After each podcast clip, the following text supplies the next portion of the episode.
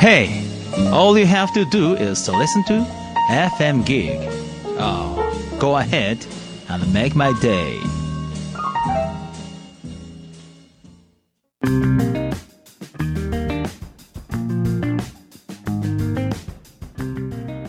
川端智之がお送りする「ファクトファインディング」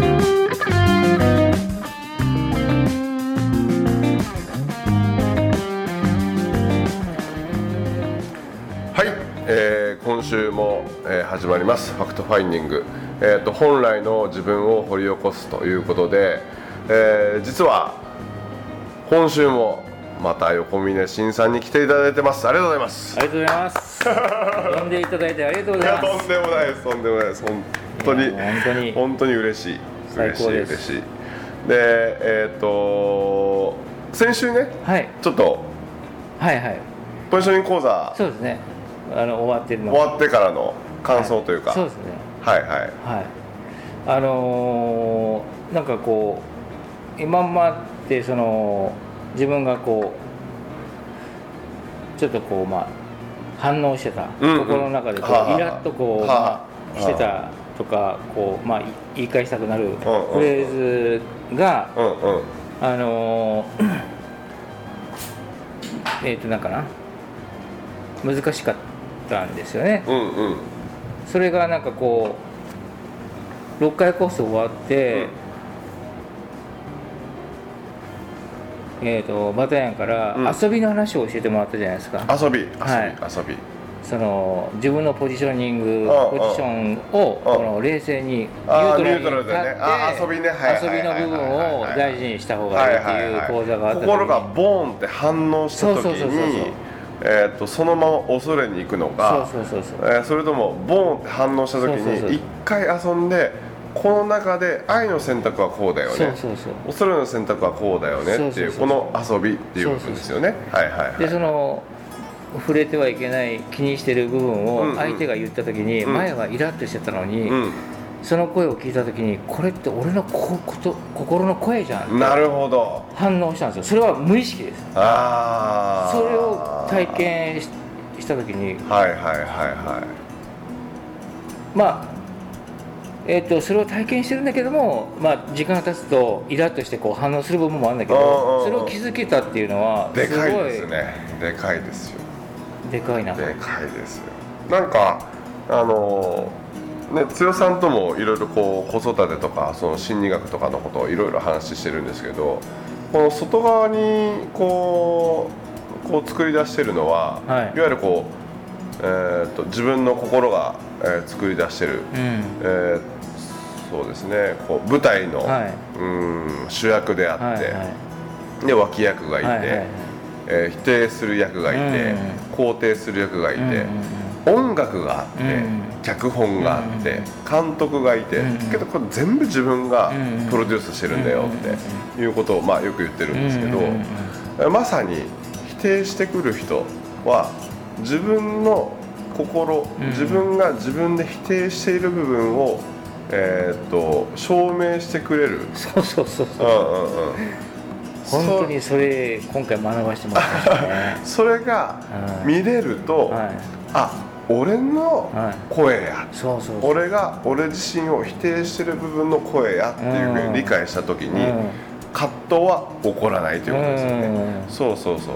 だけどそれが分からない間はその否定されたことに対してバーンって言ってしまう、うん。でそこでバーンってこう対人関係そうその気づき大きいですよね。否定された時にうとっさにね「ありがとうございます」ってつぶやいてましたよ。んうわー。心の声。で前はそんなこと絶対なかったです。ねえー、そう。すごいっすねそれ。いやーだって自分の声だから。あまあこれもまあね。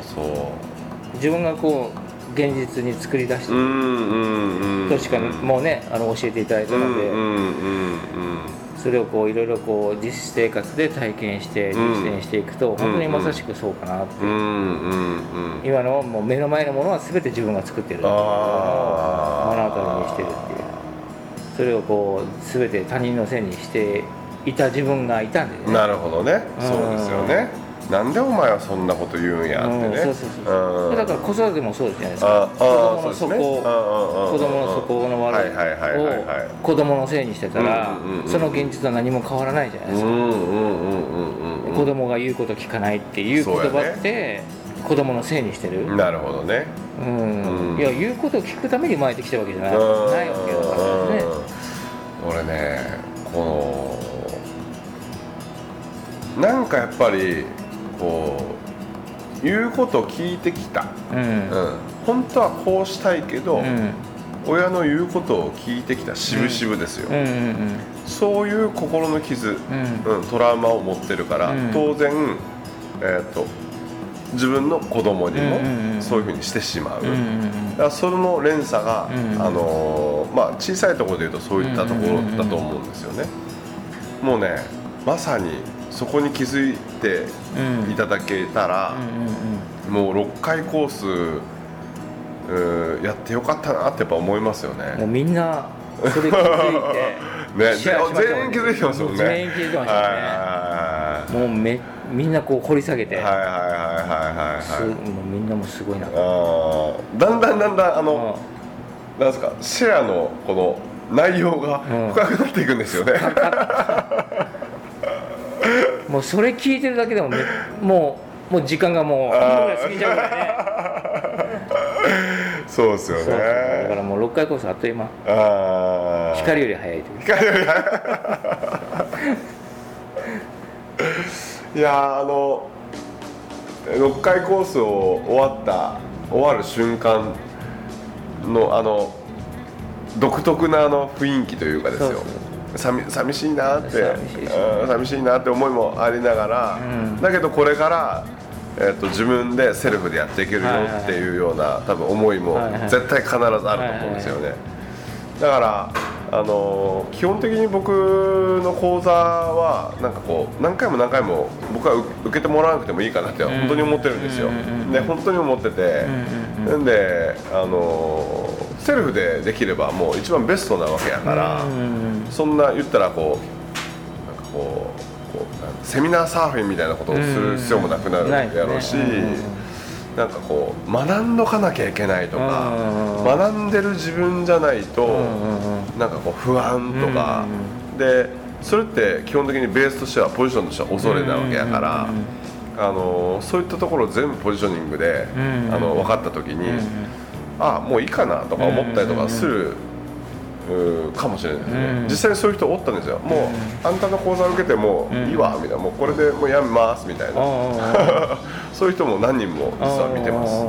うんまあねあのどう捉えるかも自分自身が作られてあるといそうね。だけどかといって他に学びたいことがあればどん。んどんどんどん行けばいいと思うし、なんかあのそう全然決めつけとかはないですけど、最後にねやっぱりこうこうまあ瞑想っていうので最終回をね、はいはいはいはい。最初から瞑想でしたもんね。瞑想はね、はい。前もこのなんか、えーある方から瞑想した方がいいよって言って目をつぶって何がね するのかなっていうふうに思ったんだけど。だからもうシンさんなんかこう目つむってたらちょっとエッチなことしか考えない。うんそれしか考えない。そうそう。だからその瞑想のこの意味っていうのはすごくこうあとイメージトレーニングの、えーとまあ、具体的な意味を教えていただいたのがうんうんうんものすごく良かったですね。うんうんうんうんこれでもお母さんたちとかこれ知知ってたら、うん。子供たちのね勉強とかもうん。うん。すごく役に立つ、そうですでね親子で楽しめる、うん。そしてこう子供がそうです。勉強がちょっと得意になるんじゃないのかな。なんか今日の最後はあの残像トレーニングですよねあのーまあ声皆さんはね声だけで聞いているのでちょっと残像トレーニングって言ったらなんかクエスチョンマーク出てくるかもしれないんですけど、うん。とにかくその一つの映像を見て、うん。えーまあ、目をつむって、うん。それがまぶたの裏側にこう出てくるか出てこんかっていうのをこうトレーニングするっていうのをやっとったんですよね。えー、と僕なんかはあのさっきも講座の時に言いましたけど、子供に対して、うん。そのえー、とイメージをしてもらう質問、えー、といわゆるこう視覚でイメージをしてもらう質問、あのあの時のあのおもちゃってどんな色だったかなうん。みたいな。で赤って言った瞬間に赤を彼はイメージしてるって。でそのまずは視覚のイメージ、うん。それから音、ん。聴覚的なイメージっていうならば、ねえねえライオンのこう鳴き声ってどんな鳴き声だったっけ、うん。って言ったらガオーっていうのはまあこれ聴覚ですよね。でじゃあ触覚に関してはその海に入ったらさ、こう足をつけたらどんな感じ？って言ったら、うん冷たいっていう、冷たいってこう足をこう引いてしまうぐらいこう冷たいみたいな感じにこう質問を投げかけていくとこれやっぱり視覚と聴覚と触覚のこの具体的により鮮明にイメージするということに対してある意味もうトレーニングしてるんですよね、だからこういう投げかけみたいなこういう会話をこう小さい頃からしておくだけでイメージがスパーンとしやすかったりとかっていうのが多分あるんじゃないかなと思ってるんですよね。えらいそこに対してこう残像トレーニングはうんなんかいいな、いいなって言ってましたすごく良かったです、えこれってすごくこうまあ勉強する上とか何かを学ぶ上でも何かを喋る上でもーはなんかこうイメージをうん。の力が強い人、まあ、バタヤンも多分喋りながら映像とかねあの、えー聴覚とか、そういうのをこうイメージしながら喋ってるじゃないそうですねのがそうですね。ごくまあね分かるじゃないですか。ってことはその人に伝える力もつくし、あとはこうよく勉強ねできる子供って学校の授業先生の話を聞いてるだけでもう点数取れちゃうっていう聞くんですよね。それってその場面をイメージしてその回答にかける先聴生そうそうそうそう。思い出してとかね。先生の言葉をイメージしてあんのえーとまあ回答用紙にかけるっていうああの形時こういうふうに言ってたよなそうみたいなね。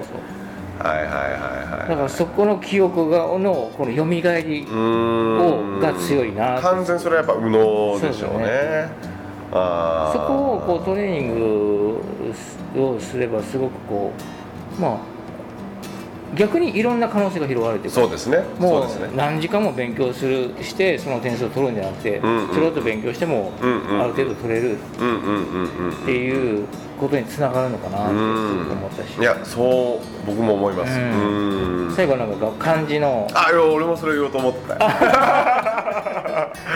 そうそうそう画数のね。画数のめねちゃくちゃあのうんなんて読むんだっていう感じのねヒントを僕にこうパッ5秒見せてね。5秒見せて。なんかこう書けそうなんだけど、やっぱりこうそのイメージが消えてしまってうん。書けないっていう人たちがまあみんなそうじゃないですか、でもあのトレーニングしてもしいつまでも残像が残ってるトレーニングができたら、あのまあ英語の単語も覚えられるでしょうしね。漢字も覚えられるでしょうし、うん。全てにつながっていくかうんなって、う。んうんそうそう。ちょっとね話ははい。こうずれるかもしれないんですけど例えばこう時計をしてますよね、はい。時計を、はい。で僕もいつも赤いうんうんうんこう G ショックの時計をしてるんですけうんうんどこの時計は一日にこう何回もこうやって見ますよね。見るんですけどね。この時計、まあ、カシオの G ショックっていうところなんですけど、このカシオっていう、うんうん。えー、とこの C C うん A SIO かカシオがこの文字盤にどこに書かれてるのかってうんうん。質問した時にうんうん。多分大半の人答えられないと思うんですよ。だからカシオってどこに書いてあるかがわからないんですよ。とあそういうことね。そうそう。文字盤しか見てないから。これは G シそうそうそう G ショック。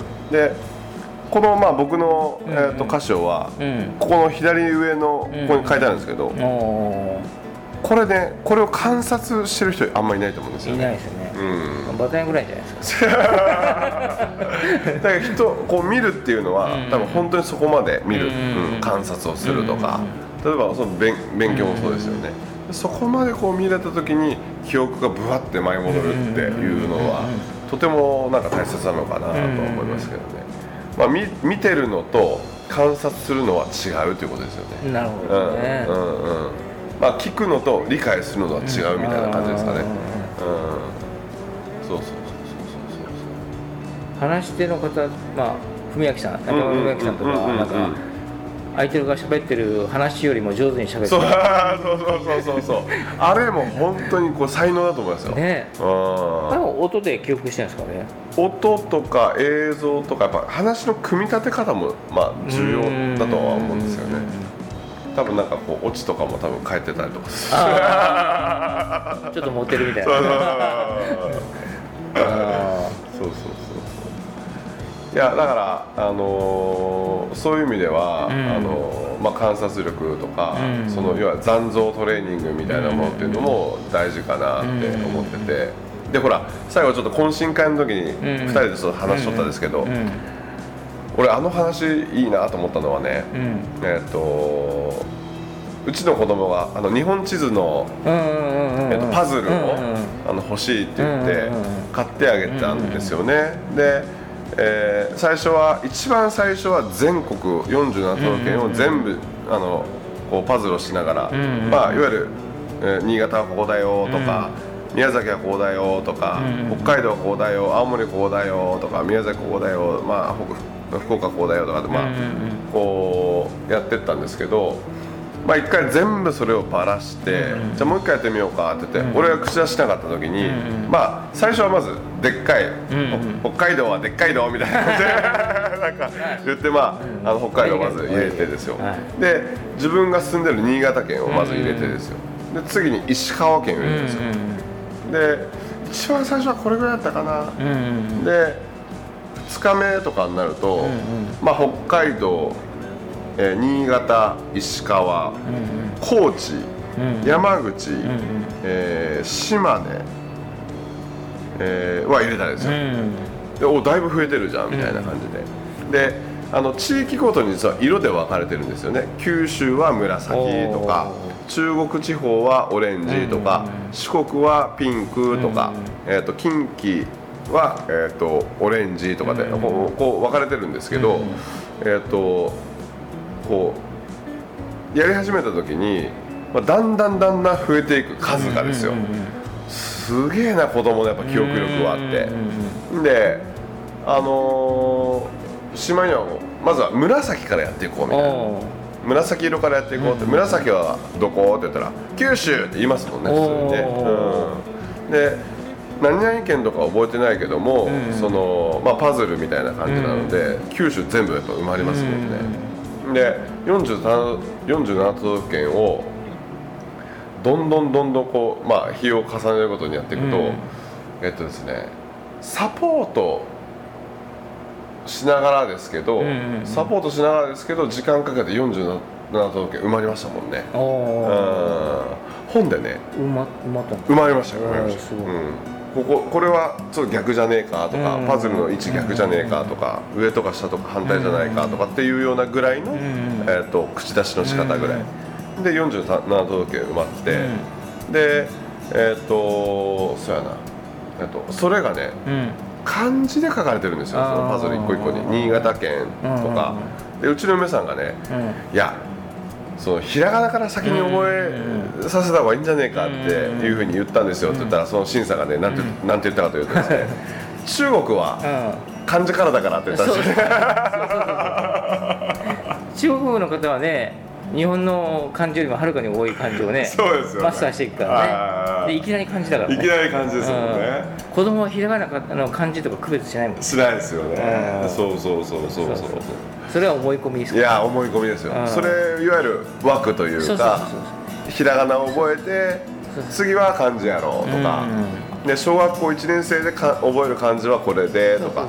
あの年齢制限何なんですかね？ないだからひらがなの例えばえっ、と「い」を書いて「あ」を覚えるとかっていう大人の思い込みですよあーあ「い」の方が簡単やか簡ら単やからまずは「い」を書いて子供ってどどれが面白いかだからあだから例えばひらがなの「い」よりもひらがなの「あ」よりもドラえもんの方が難しいじゃないですかだけどドラえもんの方が面白いんですよそうですねドラえもん書く方があーまあドラえもんかけたら「あ」も簡単やってことですもんね簡単に書けますよねああそうやそうやそうですね。意外とこうね思い込みで作られてますね。子育てしてる部分もいっぱいありまますだからえっ、となんか本とかでも、すうん。なんか何歳から何歳、うん。ね。うん小学校何年生とかっていうのあるけど、それこそ日本地図のやつなんかあれは多分クモンクモンのやつだと思って、小学校高学年ぐらいからね覚えそうますよね。そうそう多分俺何年生やったかな。うん。3年生か4年生ぐらい。俺僕地理が基本的に好きで、うん。あまあ日本全国行くしあね。あのーまあ、47都道府県上から全部、うん。まあ、もちろん言えるんですけど、全国行きました？あえっとね秋田だけ行ってないです。あ来たね。明日呼んでください。秋田だけ行ってないです。そうそうそう。まあプライベートでまあこれ先々週の話でちょっと剛さんとも話しとったんですけど、うん。秋田だけ実は行ってなくてあプライベートとか仕事とか全部含めたので秋田は行ってないんですよね。でまああの話は戻して、あはい。あの小学校3年生とか4年生ぐらいの時かな、まあ、あの県庁所在所在地と新潟県、はいはいあ県都道府県を覚えるっていう。の、はいはい。結構俺クラスでも早い段階で覚えてましたもんね、うん、日本地図とかやっぱ絵で描いてたし北海道のあのこのあの大間のところからこううん。函館のところ描いてみたいな。で、えー、ああ形描いてたもんうん。多分あのこうパパとその県庁所在地のパズルをする空間が楽しかったと思うんですよ、ああ、そうですね。だからすごく多分鮮明にあの後々覚えてる覚えてる。そうすうると多分県庁所在地も大好きになる。自然にね。もしそこで怒られてああ県庁なんでお前覚えてないの？みたいなね。そうそうそうそう。そう絵本がほら好きになる子たちもやっぱりお母さんの膝の上とかお父さんの膝の上でうん。あの読み聞かせをしたりとかすると、うんまあ、本が大好きになる、うん。まあ、本が大好きになるイコールねお父さんお母さんとの触れ合いの時間で好きになるっていうのはやっぱねつながっていくそうですよね。それは全てコミュニケーション。だからなんかこうなんだろうな。まあ僕がこう勉強した中で6歳までが重要やっていうふうにこうね。そうですね、うん聞いて。その辺はどどういうなんか？いやもう早ければ早いほど絶対いいいいですよ。そうですよね。いいと思いますよ。まあでもこうやってこうね人生重ねていくと悪いこともあ悪い経験もあもちろんもちろん。才能を開花することにはなるのかなあそうそう。苦しんだこととかっていう部分ねもあるんで、ね、そう。だからあの決してこうポジティブに全部ポジティブに考えてくださいよっていうことは僕はあの言いたくないんですよね。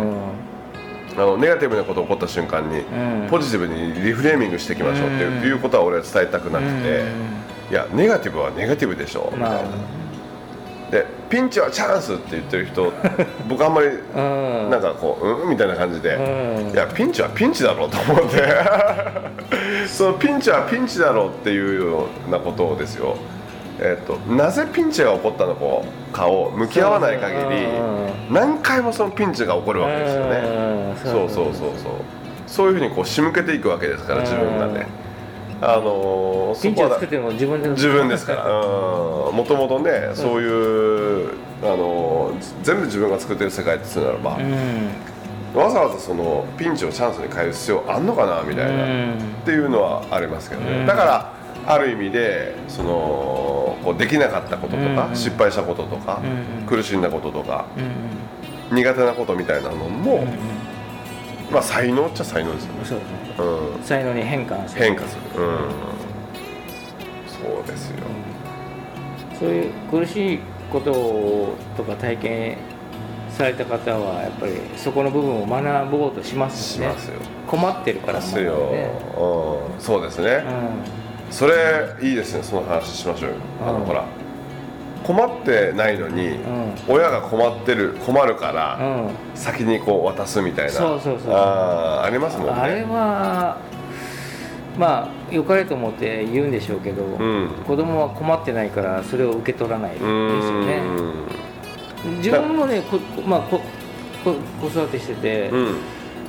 子供にまあこの最近言ったんですけど、うんうん自分が学びたいうん。と思った時に相談しろよって言うんです自分が今学びたいとは思わない。うんだったらそのまあそこまでやる気がないわけじゃないですか。だけどやっぱりこう人間ってこうスイッチってやっぱりこう違うじゃないですか。そのねいつがスタートかがわからないっていうかですよ。全然違いますね。ううんんうん。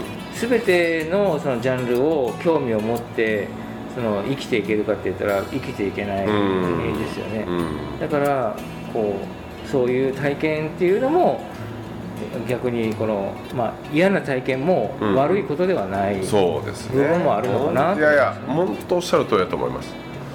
だからなんかこう親がどちらかというと、えーそれを選択させないようにしてる、うん。うん。だからそれ自身それ自体がちょっとこうななんていうんですかねこういわゆるこう道を塞いでしまってる、うん。うん。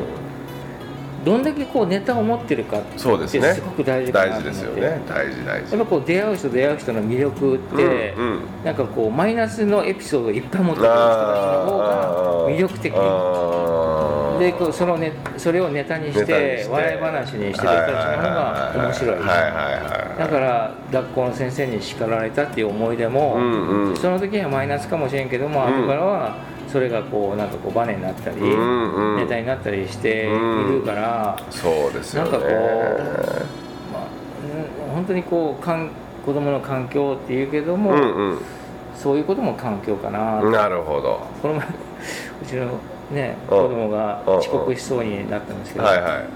たまには遅刻しろよっていいですね。それでねこう先生から叱られたりとかするかもしれないけども、向こう側の先生も思い出になるだろうし、そうですね。うん。まあルールですよね。ルール破っていきましょうみたいなね一番最初にそれをねいただあそうですね。きましたよね。1回目ですね。そうそうそうはいはいはい。よう覚えてますよ。うん。ルもうルールっていうあ向こうはそういうルールで生きてんだなっていうのをすごく感じましたよね。あまあでも自分もなんかこうそうまあじルールにとらわれてる部分も学んだし、うん。そうそう。人それぞれルール違いますからね。全然違いますね。そうそうそうそうそうそうそう。そうなんですよ。